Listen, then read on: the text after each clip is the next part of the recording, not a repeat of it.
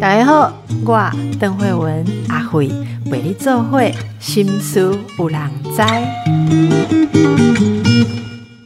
大家好，我们今天来介绍呃一本很棒的书跟书里面的概念。那我们先来欢迎我们的哇塞心理学 Podcast 创办人，我们的蔡宇哲，宇哲老师你好，邓医师好，各位听众朋友大家好，我是宇哲，很开心可以来这边跟大家聊聊书，然后聊聊一些心理学的想法。是，大家一定要订阅这个哇塞心理学 podcast 哦，非常好听哦，而且诶，心理学以前大家都觉得说好像在很枯燥哦，就教人说要怎么样呃做人做事。可是我现在发现心理学这个老师带动了一个不一样的流行，就是听这个听你的 podcast，这已经变成是一种我们思考的习惯，以及看人的时候可以有不同的层次，非常的立体哦，所以真的非常推荐。如果你还没有跟上哇塞心理学啊，厉害呀！别人都看得懂你，只有你看不懂别人哈。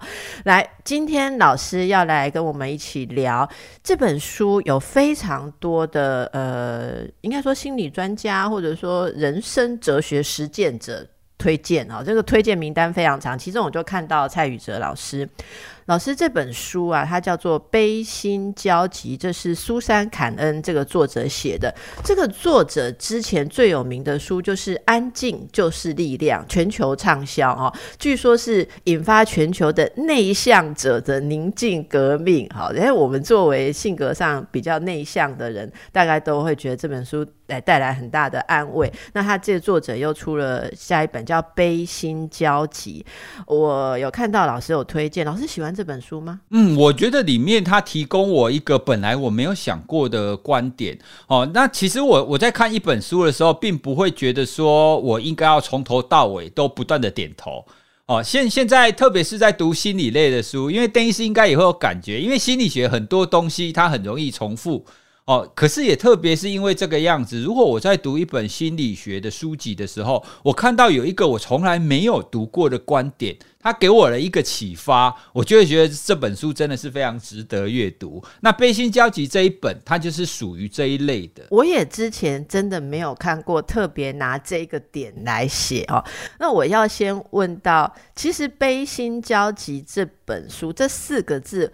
我诚实的说，一开始看到中文书名的时候，我没有那么有 feel。我真的是看到你们都推荐，看到你的，特别是你的名字哦，我我是认为说蔡老师会推荐的书绝对不会太无聊，所以哦，说真的有有受到推荐人的影响。结果仔细看，其实他讲的在原文英文里面的那个字叫做 bitter sweet。Bitter sweet 还真难翻译哈，因为大家如果去 Google 翻译的话，会出现苦乐参半。好，然后我去查这个呃 Collins 这个我们我们常用英文比较文学用的词典哦，他说 bitter sweet 呢，他就说是一种吃起来甜甜，但是后面又夹杂着一种苦苦。的味道的 taste，就是讲，诶，你讲就滴滴哈，但是脆味 coco 这样子哈，或者反过来也可，当然也可以说，就是好像乍看乍尝之下以为是苦的，但是吃到最后却出现一种甘甜。我不知道这跟我现在手边的这杯咖啡哦，据说这个中味甜味是相当强的，但是诶，唔知下隔壁然后阿啉拢感觉是苦诶，可是我们喝习惯的人会觉得啊，有这杯有甜呐哦，这个苦跟喜悦融合在一起了，他说：“这是 How sorrow and longing make us whole。”我翻译一下，就是这本书在谈的作者的副标题是“痛苦跟渴望如何使我们完整”。我想这样翻译应该是对了哈。那就请这个宇哲老师来谈谈哦，这种痛苦跟快乐。悲跟心融合在一起是什么样的感觉？这是我们人类要完整的必须吗？对，其实邓医师，你刚刚提到的这个点，也是一刚开始吸引我的点。到底什么东西你是既痛苦又快乐的呢？那后来读完之后啊，还有在掺杂其他一些心理学的书籍，我发现，在他谈的这种悲心交集，就是既痛苦又快乐，大概会有两种。一种呢，其实我们要先谈我们的情绪。我们大部分人会觉得说，我们的情绪是属于呃快乐跟痛苦，就正向跟负向，好像是一条线的两端。哦，你要嘛就正向，那你如果往负向慢慢慢慢慢走，你就会走到很极端的，就是悲伤或者是痛苦那一边嘛。可是呢，后来其实很多的研究会发现，这样子的概念其实错的哦，并它并不是一条线的两端哦。比方说，我们有的时候大家去参加婚礼的时候，那特别是你看到那个新娘的爸爸哦，就牵着新娘就走走出来，有没有？然后爸爸呢就会把新娘交给新郎，那这个时候大部分的爸爸就会开始哭，大部分的新娘也会开始哭哦。所以如果你去看那个场景，然后你去问那个新娘的父亲，他问你为什么会哭呢？你是很难过吗？大部分他会跟你说：“对我既有难过的感觉，可是我也会有喜悦的感觉。”哦，所以呢，这个就是我们刚刚在谈的悲心交集啊。他既想到以前就是跟这个女儿一路成长起来这个喜悦，然后好像又觉得说：“哎，女儿是不是要离开我了？”可是她有更好的一个未来啊，我应该为她高兴啊。哦，所以这个是其中一个例子。那以我自己身上，我想邓医师在带孩子长大，你也会发现，当我女儿开始上学的时候，我带她去上学的第一天，我就看着他自己独自的。走进学校，头也不回，就很很很简单的就跟我拜拜，头也不回，怎么办？怎么办？他要离开我了。可是你也很开心，他可以独立，他可以进入他生命当中的新一个阶段哦。所以这一些其实都是我们平常会有这种既正向又负向的一个感受啦。哦，所以呢，其实第一个想要跟大家分享的，我们的感受其实不是那一种两端式的，我们有可能是同时出现悲伤跟快乐。而第二个呢，第二个其实是这种书里面它主要在谈的，那书里面很多都在谈说，其实我们从这种悲痛或者是负向当中会长出正向的力量来。哦，就很像尼尼采说的啊，凡杀不死我，必将使我更强大。哦，也就是说，当我们受伤之后，等到我们站起来以后，其实我们就会更好。这就有一点像是我们身体在肌肉长大一样。哦，其实我们在做重训啊，或者是在做各种的体能训练，我们的肌肉组织要变得强壮，它当中会有一定程度的修复跟再生嘛。哦，因为你在训练的过程当中，你的肌肉组织会受损，然后你损伤之后，你会填补那一些营养，那你会休息，然后会恢复疲劳。那经过这样子的一个修复的历程，你的肌肉就会长大。那我觉得在这一本书里面在谈的心智，或者是我们从悲痛当中成长，它的概念就很像是这样：悲痛或者是悲伤，它的确是一个负向的感受。可是我们的人就是很奇妙，会有一种平衡。我们会试着去从这个黑暗当中，试着去从这种悲痛当中找到一股属于我们自己的力量。哦，就很像是我们刚刚讲的肌肉组织去把它填补、哦修复之后，然后就会更强大。哦，所以呢，我我觉得这一本书它提到的非常多的例子，它最主要是让我学会。不要用太负面的观感去看待这种悲痛或悲伤这件事，而是你要试着去了解这个悲伤它带给你的是什么哦。如果你愿意正视、愿意去接纳、去看见这个悲伤或看见这个痛快哦，其实这这会让你更容易或是更快的从这个痛苦当中回复过来，甚至就像我们刚刚讲，会长出正向的力量来。哦，那这个是我在读这一本书，我觉得最有收获的一个地方。很谢谢宇哲老师哦，你一开始举的那个例子。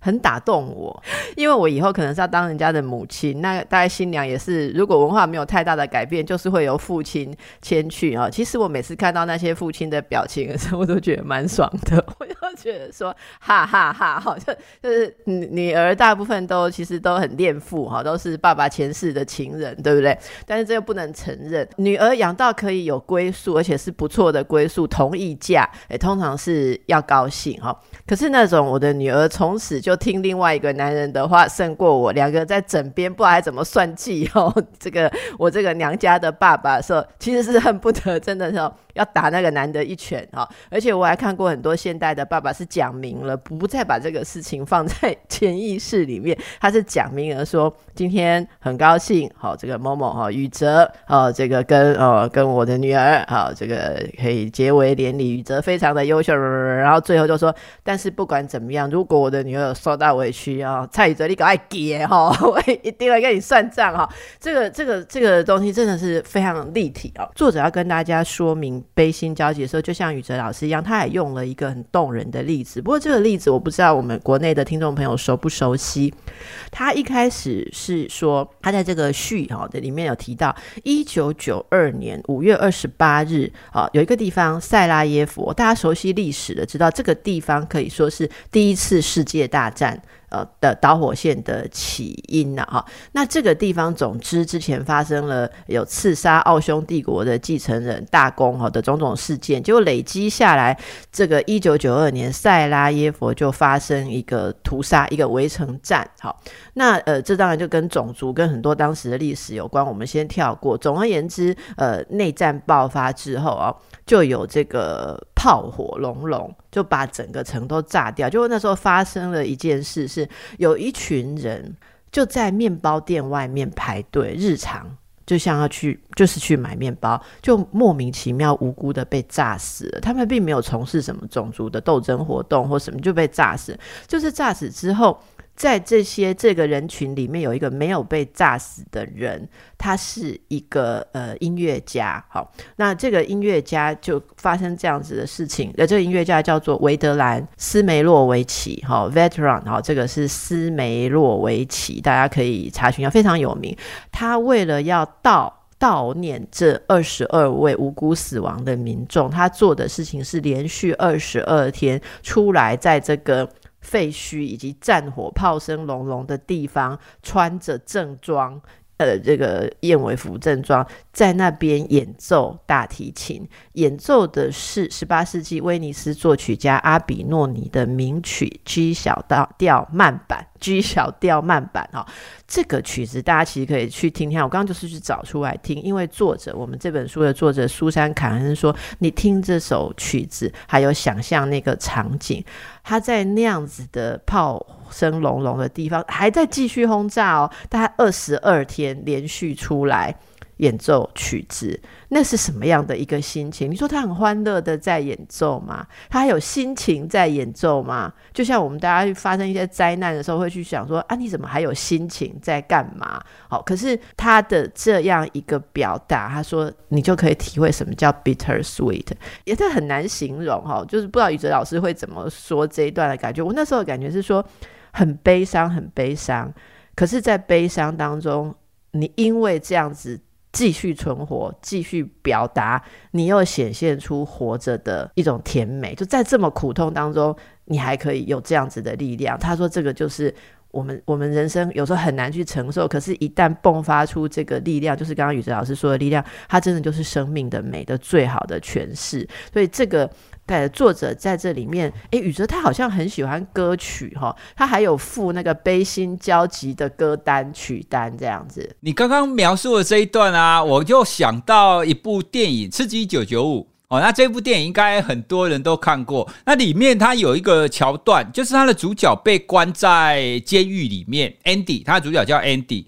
那有一次啊，主角就跑到那个他们的播音室，然后就把播音室的门锁起来。然后就对所有监狱的人播放一首歌剧，那个好像是费加洛的婚礼之类的哦。所以呢，他电影当中就有一幕，他就是看着所有在监狱里面的人，然后都全心的聆听的他所播出来的那一个歌剧哦。那他当中他就有一个旁白哦，他的旁白就是说，在此刻。所有人的心都是自由的哦，因为那一个，因为那里面它就是一个监狱，里面大家都被关起来，所以身体它其实都被是禁锢着。可是呢，透过那样子的一个音乐，它会让他的心灵，让他的灵魂哦，变成是一个自由的哦，所以呢，那你你刚刚提到了那个在战火当中的这种音乐会给你的感受，跟我刚刚想到的这是一九九五那个片段，然后我我觉得都很像诶，就是在那种很非常痛苦的情况底下，哦，那透过一种音乐，或者是透过更形而上的方式，去让自己的心灵去获得一些释放。哎，你现在这样讲哦。我反正这一段也快要进广告了哈，我们就先不讲书里面更多的理论，我们就讲最近大家不是在看那个流麻沟吗？流麻沟十五号哈，哎，那个那个最震撼的一句话是什么？大家知道，就是哎，他们说呃，这种应该说什么思想犯呢，或什么啊，或者这种反叛分子，在最后被枪决或者最后被凌虐到最后的一刻，他们脸上都要挂着微笑，然后。问就问大家说，为什么要微笑呢？为什么经过这样子的痛苦跟不公，然后要微笑呢？因为他说，微笑是反叛的最高境界，就是即便被即便被凌虐到死，最后他是微笑，那是一种在极大的不自由之下，我还有微笑的自由。你你就不让我笑，对不对？但是我还有微笑，所以据说就是这是他们流传的一个大家都。维持的信念就是说，生命可以被摧残，但是灵魂的自由。所以他们最后那个微笑，他说那是反叛的最高境界。其实我们如果不从这个角度来看，其实它也是人性自由的最高境界。哈，好，没没有想到这个，我们今天就有这么多的灵感。哈，你看这本书真的不得了，一开始光名字就带给大家很多的想法。好，今天我们和蔡宇哲老师聊的是《悲心交集》这本书，苏珊·坎恩的著作哦。呃，其实以前我们常常会有一种观念，一般人都觉得苦痛是不正常的，要赶快摆脱。但是作者其实有提到，发生在我们身上的失去、失落或分离，其实是人生很基本要面对的状态哦。那失去跟分离就是人生的常态。你不要以为找到梦想工作、坠入爱河、生下孩子、孩子顺利的呃这个一辈子都呃承接你的理想啊，这些。才是人生正常的状态。其实人生比本来就有多面相啊。我们之所以真实的拥抱经历人生，并不是因为人生是完美的，而是因为它并不完美。对痛苦正面面对都不是简单的事情哦。那这个宇宙老师对这方面哦，你通常怎么鼓励大家？包括呃你的个案啊，哈，你的学生、你的听众朋友、你广大的粉丝哦，你你会怎么鼓励大家去正眼看待痛苦，而不是只有掩盖跟逃避呢？对，其实我觉得这一点蛮难的，因为从我自己来，从我自己的经验来看，我也不太想要去面对那一些痛苦跟阴。暗面啊，因为这会让我们不舒服，哎，所以我我觉得你很难让人家在一个悲伤或是痛苦的情况底下，你就直接的去压着他去面对哦。所以一刚开始，我们一定要先能够开始去理解自己的这些负向或是一些比较不好的部分哦。比方说，我们节目里面，我们就比较常会谈到像是悲伤。或者是忧郁，它其实是有它的功能的，它不是全然的都是负向的。好像是负向情绪而言，它本来就是会让生物体变得比较退缩，变得比较保守。可是这样听起来好像不好，但是呢，退缩跟保守会让你避免受到伤害。那如果我们反过来说快乐好了，正向的正向的情绪，它其实是会让人家愿意去开放性，然后让人家愿意去挑战嘛。可是你要想哦，你愿意去挑战，你愿意去接受不同的事物，那也表示你更容易受到伤害啊，因为你踏出你的事物视圈，踏出你的同温层嘛，所以你会比较有高的风险去受到伤害哦。所以其实不是正向或负向哪一个一定好哦，而而是我们必须要去。关照这两种情绪或这两种感受带给我们的一些收获哦，所以呢，你可以想象在集中营当中的那些犹太人都是非常绝望的，都是非常痛苦的，甚至他根本不知道他可以活到什么时候哦。所以呢，当时他观察到集中营当中有一些人，他们会想要在里面就寻死，因为他们觉得说我干嘛要继续活着，活着继续痛苦啊？可是他也观察到有另外一群人。哦，他虽然是关着，但是就像我们刚刚在讲的《刺激九九五》电影一样，他们仍然在绝望当中保有希望。然后他就去去问说，这些人差异在哪里？然后他就发现，那一些在集中营当中仍然对生命保有热情跟希望的人，他们都是在外面，就集中营外面，都还惦记着他有一个重要的他人。哦，他们都想着，我还想要有一天我可以出去再见到我的谁，可能我的。伴侣，或者是我的孩子，或我的家人哦，所以呢，这这其实是我们刚刚有谈到的。当我们在悲痛的时候，我们都太容易去把焦点聚焦在那一些负向我们失去的部分，而去忽略了我们拥有的部分。那当你可以去看到，你其实虽然你失去了，虽然你有一些苦痛了，可是呢，你仍然有跟一些重要的人事物做连结，你仍然有一些重要的他人是关心你的，是陪在你身边。我觉得这是一个非常重要，可以帮助我们，就是从这种低谷当中，从悲痛当中走出来一个很重要的环节啦。哦，那这个其实也让我想到我们台湾的习俗，就是如果有亲人过世，特特别是长辈过世，我们的子孙或者是大家是不是都要聚在一起，然后可能要做一些呃礼仪呀，要折莲花啦，然后要拜拜啊，等等等等的。哦，那其实有一些人会觉得说这些礼俗很很自私，或是很没有必要。哦，不过如果我们深究它当中的一些心理学的内涵，它透过这样子的一个看起来好像很悲伤的一个结果，哈，可能是亲人过世了。可是呢，你也可以因为就是这样子的一个仪式，哦，这样子祭拜的仪式，把原本就是可能都分离在各地的这些重要他人。然后再集结起来，然后会有一段时间会跟这些重要他人，就是有比较紧密的互动哦，所以你就会很快的意识到哦，虽然我失去了某一个亲人，可是其实我还有很多其他的亲人在哦。那这我我觉得这其实也是对我们还在的这些人的一种一种怎么讲疗愈。哦，它也让我们就是可以比较快的从这种悲伤当中走出来啦。哦，所以呢，我回回应你刚刚谈的这个，其实你要去。直面就你去直接面对这种伤痛的部分，那真的是很困难的哦。那以我自己的经验，跟我我所学习到的，哦，那你要试着去跟一些你身旁的人事物哦做连结，那你就会继续对你的生活、对你的生命保有一定程度的热情。你刚刚讲到这例子哦，很深，其实。如果我把刚刚宇哲老师讲的话，呃，抓住一个摘要，就是当你在痛苦当中，或是失去什么时候，其实我们最怕的是你只剩下你自己，就是你只想着你自己。所以刚才其实宇哲讲到了这个感觉，感受到其实还有一个重要的他人，或者你还拥有的。我想起多年前呢，我曾经。写过一个我我看到的例子的感触，是有一个老妈妈，她的儿子大概四十几岁就过世了，英年早逝，好生病，英年早逝。那这个老妈妈之后就很严重的忧郁，所以一直来看医生，都是由她的女儿带，她的大女儿带她来。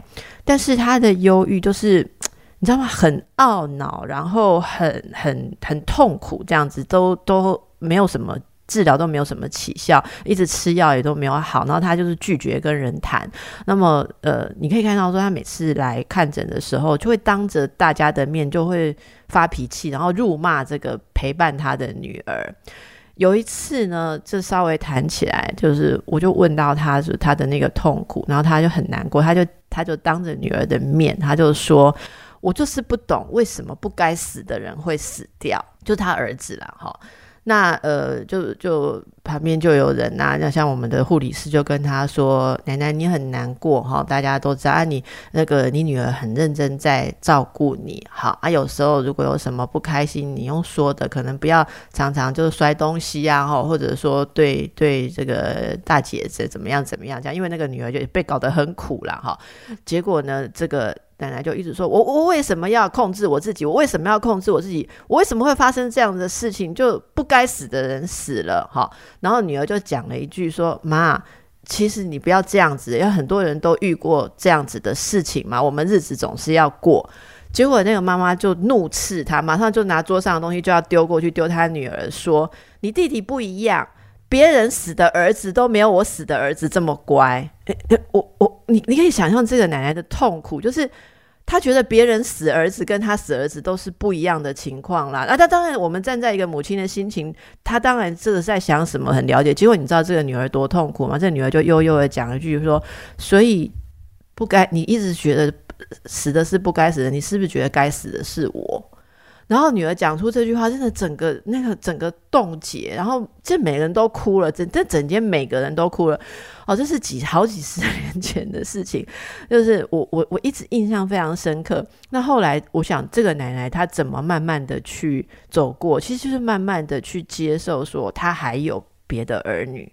可是她真的那种痛苦的时候，就像宇哲老师刚刚讲，她眼里根本没有其他的活人了，她就一直在伤势。那这会让。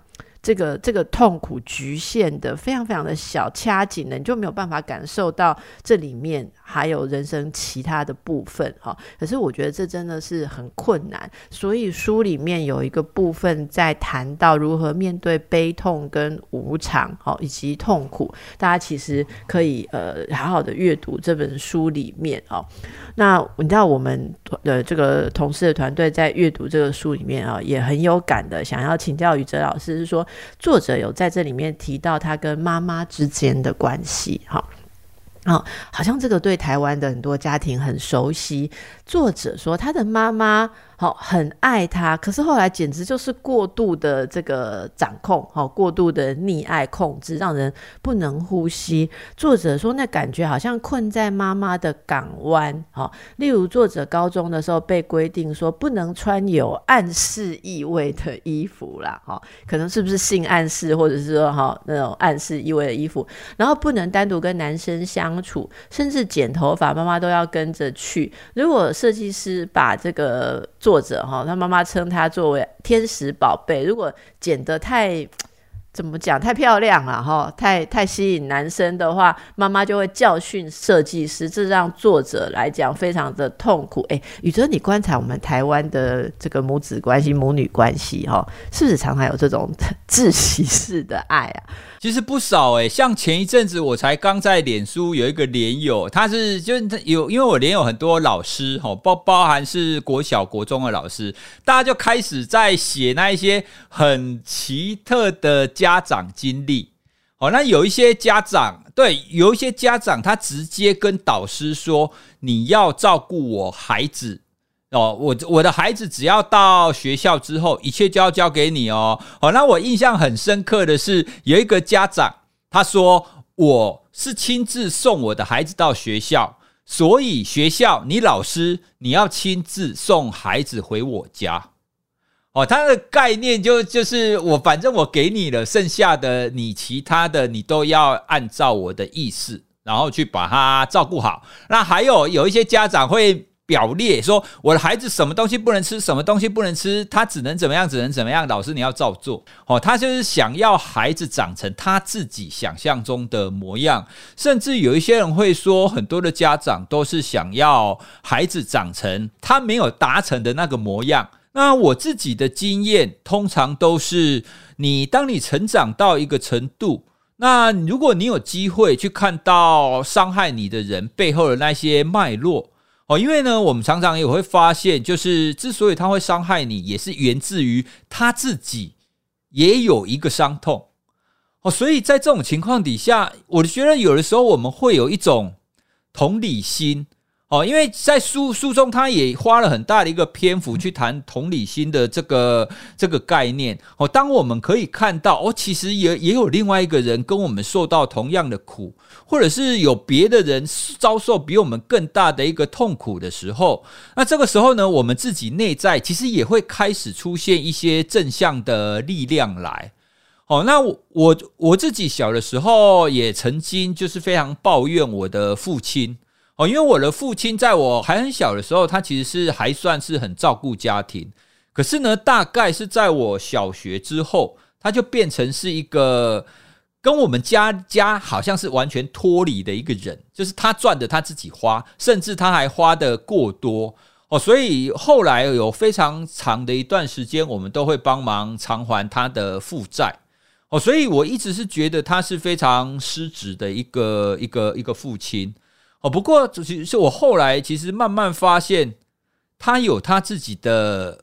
伤痛，那他一刚开始的伤痛其实是来自于他哥哥，也就是我大贝的过世哦，他唯一的兄弟的过世哦，所以那那一段的经历啊，然后他也没有办法有其他的人给他一个很好的一个疗愈或者是陪伴哦，所以就是会使得他的那种心理状态就是越来越孤单哦，所以我我现在。回去看当当初对看待父亲的那种感受，其实我更多的会是一种会有一点接近同情，因为当我现在富足的时候，我会知道哦，原来他那一切的那一些呃不正常或者是不好的一个对待，其实是源自于他自己的伤痛。那他自己的伤痛常常也不是他愿意的啊，哦，而而是在很多。错综复杂的因素底下，他没有办法，就是给自己一个很好的一个疗愈哦。所以这个时候，我多半我原本就是不谅解他的情况，我会放下放下许多了哦。所以我自己的经验是，你会需要去理解这样子的整个伤痛背后的一个脉络。哦，当你可以去理解到这背后的脉络的时候，你就可以用一个相对比较中性的立场。去看待这件事哦，那当你可以用比较中性的立场去看待这件事，你的这种负向的情感跟伤痛，相对的也会放下了比较多一点。好，那当你的情绪放下多一点的时候，你就比较有力量去让你自己站起来。哦，这是我自己的经验。大家一定有很多人跟父母之间有类似的经验哈。大家好，环游世界全面启动二零二二 ITF 台北国际旅展，国境解封后第一档最大国际型旅展，十一月四号到七号就在南港展览馆一馆盛大登场，航空公司归队。旅行社、饭店、游乐园强势登场，还有来自日本、韩国等等世界七十个国家城市，通通齐聚一堂，搜集最新旅游资讯，规划下一趟旅程，安排聚餐、跨年、农历年假。就在 ITF，更多详情请上 ITF 台北国际旅展的脸书专业查询哦。今天我们谈的是《悲心交集》这本书，不过也已经谈的不只是这本书了啦。哈，是苏珊·坎恩的作品。呃，在这本书里面，他提到我们如何 bitter sweet 哦，这个苦跟乐啊，这个从深度的痛苦里面，你仍然可以看到。你的存在，你的力量，或者其实，在看起来很快乐的事情当中，你真的深入去看，也会体会到它的短暂跟无常。这永远是一体两面的存在。能不能这样完整的去看待人生的体验，其实是非常不容易哦。呃，这个刚才我们聊到亲子之间的。问题，那个宇哲老师，你曾经有提到说，现在的世代亲子之间的不理解，其实只会越来越明显，因为年轻世代是跨入了一个完全不同的纪元，年轻世代的世界是非常多元，而且分工很细哈。那这个父母跟子女之间哦，这种没有办法真正互相沟通或协助哈，尤其是父母感受到那个。刚刚讲无法那样控制小孩，现在有几个小孩会让父母控制剪头发？我真的很怀疑啦哈。那那这个这个，我们先说父母这边，你刚刚讲到孩子这边，对不对？孩子可以从父母给的苦里面也看到一点甜哈，这就是父母背着伤痛爱我们的方式嘛。那在父母，我们谈一谈，我们听众很多是中年以上哈，那这种失控感的痛苦。可以怎么面对？你也是为人父母啊，那 这些听众朋友，就是我，我就准备关我给那讨摸感了。看了这本书，可能有的听众最喜欢就这一页哦。那怎么办？我觉得很大一个部分，这样子的一个亲子或世代当中的不理解。他会需要很长一段时间，你要逐渐的去建立跟孩子之间的理解跟信任，也就是说，你要有足够的关系的维系，而这个关系的维系呢，不见得会需要理解。好，就比方说，我妈妈现在现在就比较相信。我做的事应该是有我的道理哦。那当然，这这这是很长时间的一个证据或者是经验的累积啦。那我举一个我之前要考心理系的例子哦，因为我以前是念电子科，我以前是念五专，我不是念心理学的。那那个时候五专电子科毕业之后，我就跟我妈妈说，我不念电子科了，我要去考心理系，我要学心理学。那当时。其实我念电子科的时候，是台湾就是半导体产业在起飞，跟资讯业在起飞的时候，所以他完全无法理解这个最好的一个工作、最热门的一个工作，你不做，你去学什么心理学？你学心理学以后你可以干嘛？哦，所以那个时候就是是是我生活当中最大的一个冲突哦，就就像你刚刚讲的啊，其实他们没有办法理解为什么我会想学。那我也可以理解他们的顾虑是什么哦，所以后来我是采取了，虽然有很长一段时间的沟通啦，哦，不过我还是采取了一个我我自己觉得是折中的策略。我这个折中的策略就跟他说：，对我知道你们希望我可以有一个好的工作，希望我以后可以养活自己。那我们来做一个约定，这个约定就是我去考心理系，我只考一次，你就今年让我考一次。如果我这一次没有考上，那就代表我没有天分，我就会乖乖的继续就是念电子科、念资讯产业，这样你们就放心了嘛，对不对？啊，那当时呢，可能我父母亲觉得我应该考不上吧，所以他说：“哎，你你本来要不是念心理系的，你这样突然去考，你一定考不上啊。”所以他就答应了。那没想到就被我考上了。那考上了就继续念念念，然后一路硕班博班念。哦，那他们可能也觉得说，哇，可以念博班，好像是一个蛮不错的发展。哦，所以就这样子陆陆续续，他们慢慢慢慢可以接受，就是我我所要发展的东西跟他们的想象是不一样的。哦，那包含之后，之后我在大学教职离开。他们也完全无法理解啊！你当大学教授当的好好的，这个大学教授的社会地位那么高，你为什么要离开大学，然后去做一个不知道你在干嘛的工作？哎，不过呢，后面这一段他们就比较不会有什么意义啦，因为他们就知道他是没有办法理解我的想法，因为我们之间的差异实在是太大了。不过，因为我们之间关系的维系，他建立了一定程度的信任。哦，所以他可以相信我说好，那我虽然不理解你，但是我支持你，就继续走。那另外一个，我也时时在提醒我自己，我在养育孩子，并不是要成就另另外一个自己。就像刚刚我提到的，我小时候很想学钢琴，可是因为家境的关系，我没有办法学。可是我现在，我的孩子有机会学，我不能强逼他学啊，因为他不见得感兴趣。哦，所以我也常常去提醒我自己，说我的标准跟孩子的标准。它可能是不一样的，哦，那我不要用我自己的标准去看待孩子，哦，因为我们是成年人，我们的标准跟我们的想法，当然跟孩子有非常大的差异啊，好，更不要说会有刚刚我们谈的世代之间的这个差异，哦，所以我也只能不断的提醒我这件事，哦，我们是带领孩子，我们是孩子的一个引导者或者是教练。但是我们不应该强迫他长成跟我们一样，或者是长成我们想要的样子。哦，我我觉得这个大概是每一个为人父母都要时时提醒我们自己的啦。哦，我因为我我们真的真的会很想要去控制他，但是唯有你记得这件事情，不断的去提醒你自己，你的孩子才会长出他属于他自己，然后更美好的样子来。虽然我们不知道宇哲老师那时候继续念电子，我们会不会现在有另外一个台积电呢？哈，呃，但是呃，现在我想大家都会看到说，如果父母当初硬掐着你。这个做本来的事情，可能我们就少了这样一个走在前面的人。就是很多时候，创新的创新者跟带领者，早早年都是看不出来他在干嘛，因为看得出来在干嘛的都是追随者了嘛。因为就是追随那时候最 最最呃顶尖的事情了。那创新者一定是当跨博才是创新者，这真的是带给父母一点安慰。而而我觉得本书里面其实提到很多的东西哦。你要走在一条新的自我实现的路上，通常就是苦乐参半的，一定有很多的苦，茫然不知哦。老师刚刚给我们一个呃很好的这个分享，哎，其实这个我我不知道蔡老师当年要改念心理系的时候是什么年代，我那时候。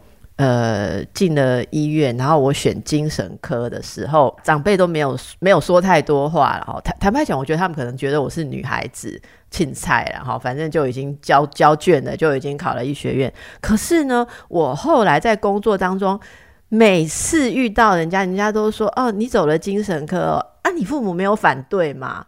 我说，我有一天我终于被问到，就是好奇。我回家问我妈说，我要走精神科的时候，你听到是什么感觉？她说，我想讲阿朵青菜啊啊。我不太了解你为什么好不容易念的医生，哎，要去走这种这种科哈？你看，你看现在，现在我跟大家播报一件事情：昨天某医学中心我看到的数据，拍谁精神科是选四个，有六十个来应征哦；内科选十，好像将近十个，才二三十个人来应征。所以这个心理学为什么大家喜爱？到最后要问到哦，这个宇哲老师一直致力于心理学的推广，而且。你刚刚提到，你常常在你的节目当中，呃，喜欢跟大家谈一些大家比较少去思考的层面，好，不包括这个悲伤或者就比较困难的面相哦。呃，你现在应该很开心你的选择。那心理学带给你人生什么样的帮助？我觉得心理学给给了我非常多的弹性哦。那这个弹性其实来自于我会发现自己有更多的选择，呃。就也也就是说，我不会觉得你不当大学老师，或是你学心理学念到博士，你就一定要干嘛哦？因为很多的 PhD 他们都会觉得说啊，我接下来的工作要么就是博士后研究员，要么去大学教书。如果你没有这两个选择，你好像天就要塌下来，你好像念这个 PhD 就没有价值了。但其实不是这个样子。哦，因为你你在你接触的越多，就就像就像刚刚讲，我们就越来越知道，其实心理学是未来大家都会越来越需要的一门学问。那既然是这个样子，你就应该可以有很多的方式哦，去让你去展现你的这个专业的价值嘛。哦，那你你如果回回来看现台湾很多自媒体的发展，你会觉得啊，那一些 YouTuber 或者是在做 Podcast。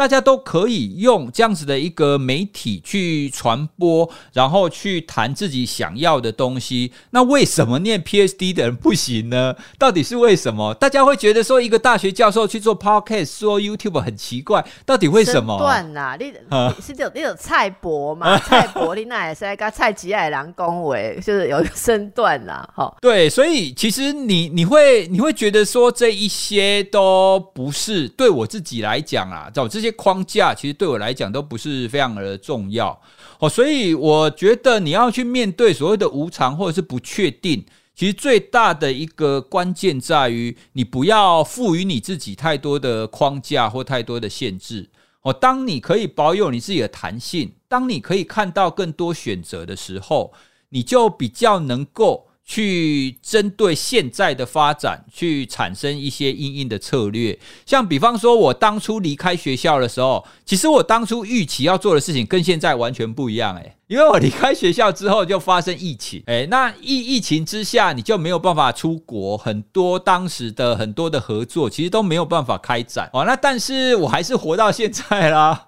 哎，所以我我我会觉得保持你的心态的开放性，那跟去看到更多的选择性。哦，那这个是让我可以在现在这种不确定的时代，可以持续的，就是保持乐观一个很重要的一个态度。是，呃，非常感谢宇哲的分享，然后也送给大家《悲心交集》哈，这个很好的著作，让大家看看自己的人生能不能够少一点框架，少一点单向，你可以更完整的体验。好，苦中有乐，乐中有苦。祝福大家，拜拜，拜拜。